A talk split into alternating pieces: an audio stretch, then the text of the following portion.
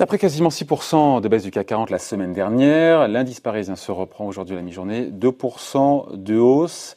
Des marchés qui semblent hésitants. Bonjour Véronique. Bonjour David. Vous n'êtes pas hésitante, vous savez ce que, ce que vous voulez. Économiste et président du cabinet RF Research. En plus sérieusement, euh, on raconte les, coulisses, comment on prépare l'émission, mais je vous envoie un texto ce matin, je dis viens, on fait un... Véronique, viens, on fait un petit, un petit topo sur les marchés, avec cette idée que les marchés semblent hésitants, un peu sans tendance, dans un range. Et, et vous me disiez, voilà, c'est la bataille des algos reflationnistes versus les bears. Bon, moi j'ai compris, mais expliquez-nous cette bataille. Et oui, ben, c'est entre l'humain et la machine. oui, alors ça fait un moment que ça dure. On a, c'était déjà une, une, une, bataille féroce avant le, les, la, pandémie, hein, ce qu'on voit depuis ces dernières années et qui, qui, qui, a complètement été rejoué ces dernières euh, semaines. C'était l'idée effectivement euh, d'algo, bien évidemment, qui joue des retracements des indices. Alors on rappelle les algos, ce que c'est, pardon, pour, ce, pour ne lâcher personne sur le bord de la route, les algorithmes? Oui, donc c'est tous ces programmes euh, euh, automatiques, si on peut dire, hein, menés par la, enfin, à base d'intelligence artificielle, qui permettent effectivement euh, de d'orienter les marchés, de prendre, de donner de la direction en fonction essentiellement d'ailleurs de figures techniques, c'est-à-dire graphiques. Hein. Donc effectivement, il y a des configurations qui, à certains moments, permettent effectivement d'appuyer à, à fond, si on peut dire, des tendances pour orienter le marché et passer des seuils, des seuils qui permettent, alors quand on est à la hausse, effectivement, de franchir des limites qui ouvrent euh, des perspectives euh, un peu plus durables de remonter des marchés. Alors dans ce contexte-là, ce qu'on voit qui est assez intéressant, c'est la, la corrélation entre les différents actifs. Donc il y a le marché action, qui va euh, plutôt notamment euh, plébisciter les valeurs de, euh, en l'occurrence là plutôt des valeurs de croissance ou des valeurs cycliques quand véritablement il y a un, esprit de reprise et d'anticipation, d'amélioration des anticipations qui se met en place. C'est ce que jouent les marchés avec l'idée d'un déconfinement qui permettrait un, rattrapage de l'activité. Et, euh, et la cohérence, elle se retrouve notamment sur les marchés de matières premières, le pétrole remonte. Brent à 33 dollars aujourd'hui. D'accord. Et ce qui est d'ailleurs, euh, du point de vue économique, probablement euh, l'un des risques majeurs. Hein. Ce serait qu'effectivement, euh, ces, ces, anticipations ou ces, ces rouages reflationnistes fassent monter et remonter les prix du pétrole et des matières premières trop rapidement par rapport à ce que pourrait effectivement absorber l'économie.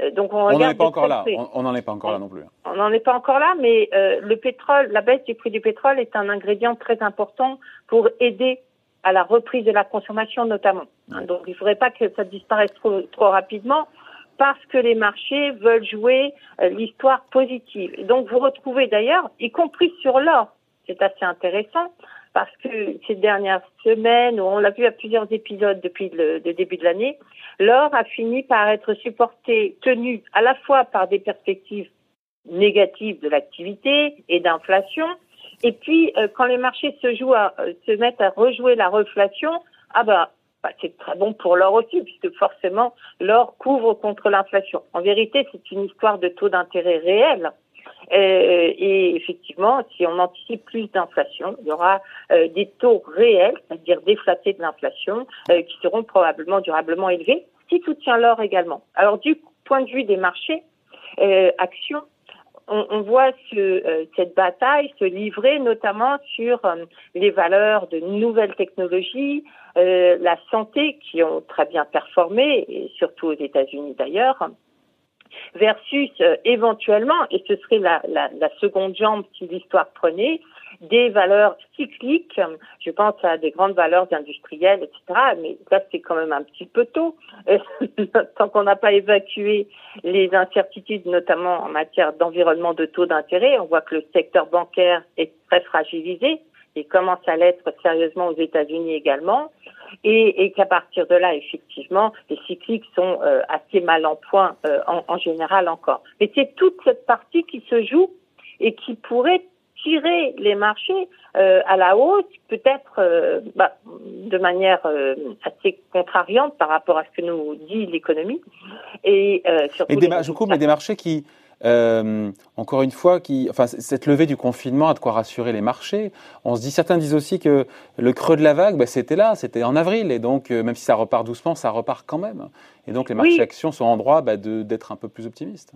Oui, alors euh, bien sûr, mais tout ceci est dans l'absolu et euh, en, relatif, c'est un peu plus compliqué. C'est-à-dire que pendant euh, le, le, plus dur de la crise, on nous a dit oui, mais il y a des gouvernements et banques centrales qui sont là pour éponger les effets de la crise, donc les marchés n'ont pas de raison de baisser, outre mesure. Enfin, il y a eu l'accélération à la baisse, mais ça n'a vraiment pas duré longtemps. maintenant, on nous dit, bah, vous voyez, ça va repartir. Donc finalement, de fil en aiguille, vous vous retrouvez avec des prix des actifs qui, euh, qui n'ont plus rien à voir avec la réalité économique. C'est ça la réalité aujourd'hui, quel que soit des deux côtés de l'Atlantique, CAC 40 ou euh, le S&P, on est sur des niveaux de valorisation qui sont aberrantes pour vous?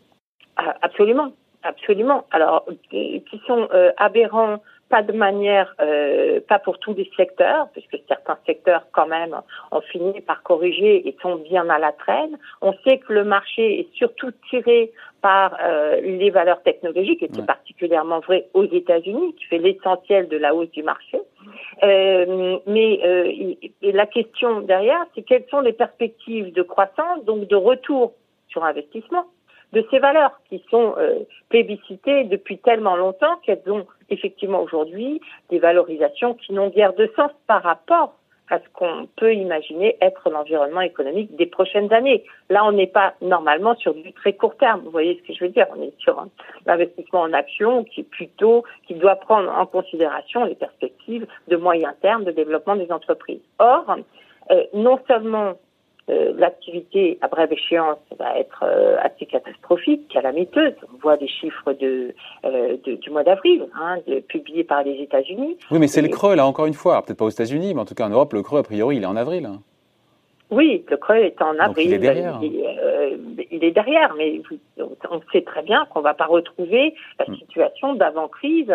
Euh, voilà, la, reprise va être. Ah, il y a un gros débat. certains disent en 2020, quelque part en 2020, d'autres quelque part en 2021 quelque part en 2021. Il y a probablement une partie de perte structurelle, hein, parce que effectivement, il y a des effets euh, euh, durables quand les gens perdent massivement leur emploi. Et, il y a de la déperdition qui devient structurelle. En termes d'investissement, on verra ce que donneront in fine les mesures de soutien aux entreprises. Pour l'instant, on a fait beaucoup d'avances, donc on a des entreprises qui vont amorcer cette reprise dans une situation financière d'hyperendettement pour la plupart, notamment les plus fragiles en général, les PME, etc.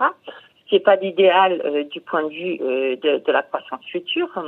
Et, euh, et, on parle également beaucoup de démondialisation ou de, de ralent, oui, d'un meilleur équilibre hein, des, entre le, la, la, les origines de la production et la, la, consommation. Si véritablement on va dans cette voie-là, ce que je crois euh, intimement, intimement convaincu, euh, alors il y aura de la déperdition de croissance au moins le temps de transition avant de trouver un nouveau mode de croissance plus équilibré. On peut parler également du secteur automobile qui a, euh, on le voit, hein, euh, attire pas forcément, incite pas forcément les gouvernements à, mettre sur pied beaucoup de mesures de soutien. Et ça veut dire qu'effectivement, probablement, structurellement, on est, on entré, on le savait avant la crise du Covid-19, mais euh, dans un ajustement structurel qui va réduire l'influence de ces secteurs dans la vie économique et les résultats de ces secteurs. Ne parlons pas de l'aéronautique, c'est encore une autre histoire qui est assez complexe également. Mais donc, vous voyez tous ces éléments qui quand même laissent penser, un, la produit, le produit intérieur brut mondial a probablement chuté de l'ordre entre 3 et 4% au premier trimestre.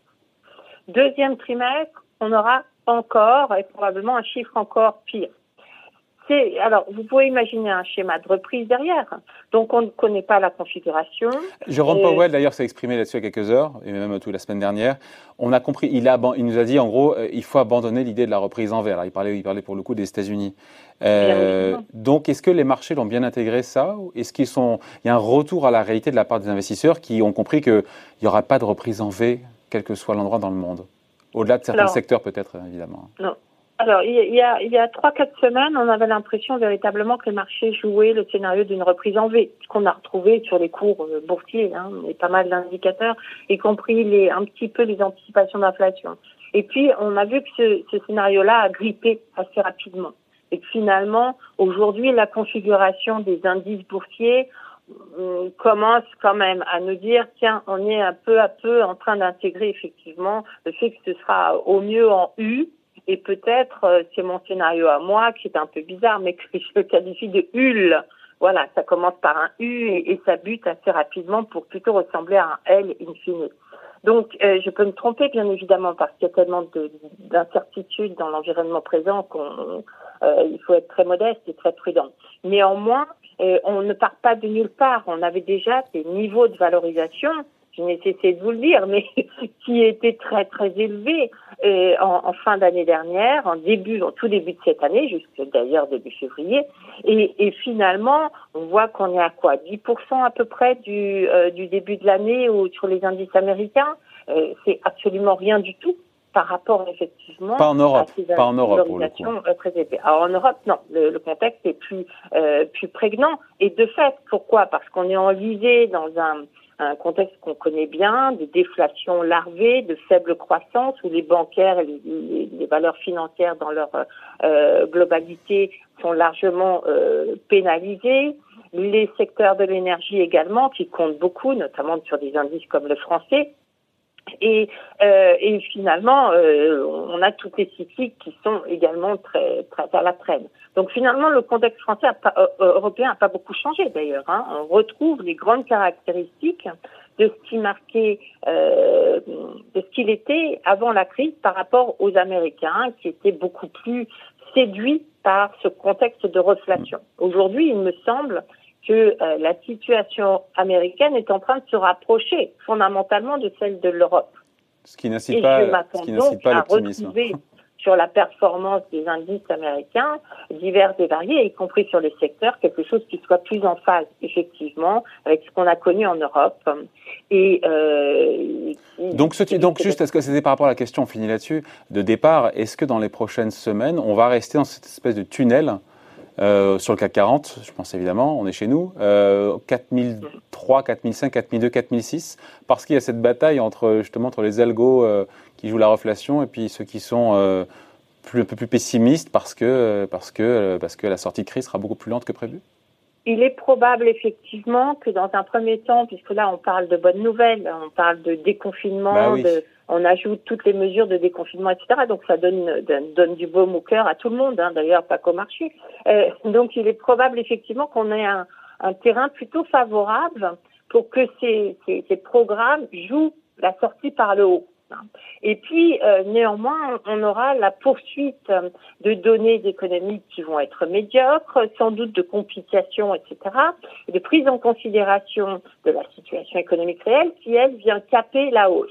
Donc je pense qu'effectivement, euh, l'idée d'un espèce de plateau ou d'une hésitation où il se passe pas grand-chose, euh, peut-être jusqu'à mi-juin, hein, à peu près, euh, où on ira tester des, peut-être essayer de casser des moyennes de 100 jours, 200 jours, puisque c'est l'objectif, hein, pour rouvrir un, un, une autoroute, on peut dire, à la hausse, hein, et sans, euh, sans y parvenir. Donc ça, peut être effectivement le scénario le, plus probable d'hésitation euh, dans un contexte, il faut bien dire, de toute façon euh, très incertain. Bon, on aura l'occasion d'en reparler. Un lundi sur deux avec vous. Merci d'être avec nous, euh, d'avoir été avec nous. Véronique Riche-Flores, économiste et présidente du cabinet RF Research. Merci, bonne journée. Au revoir, bonne journée.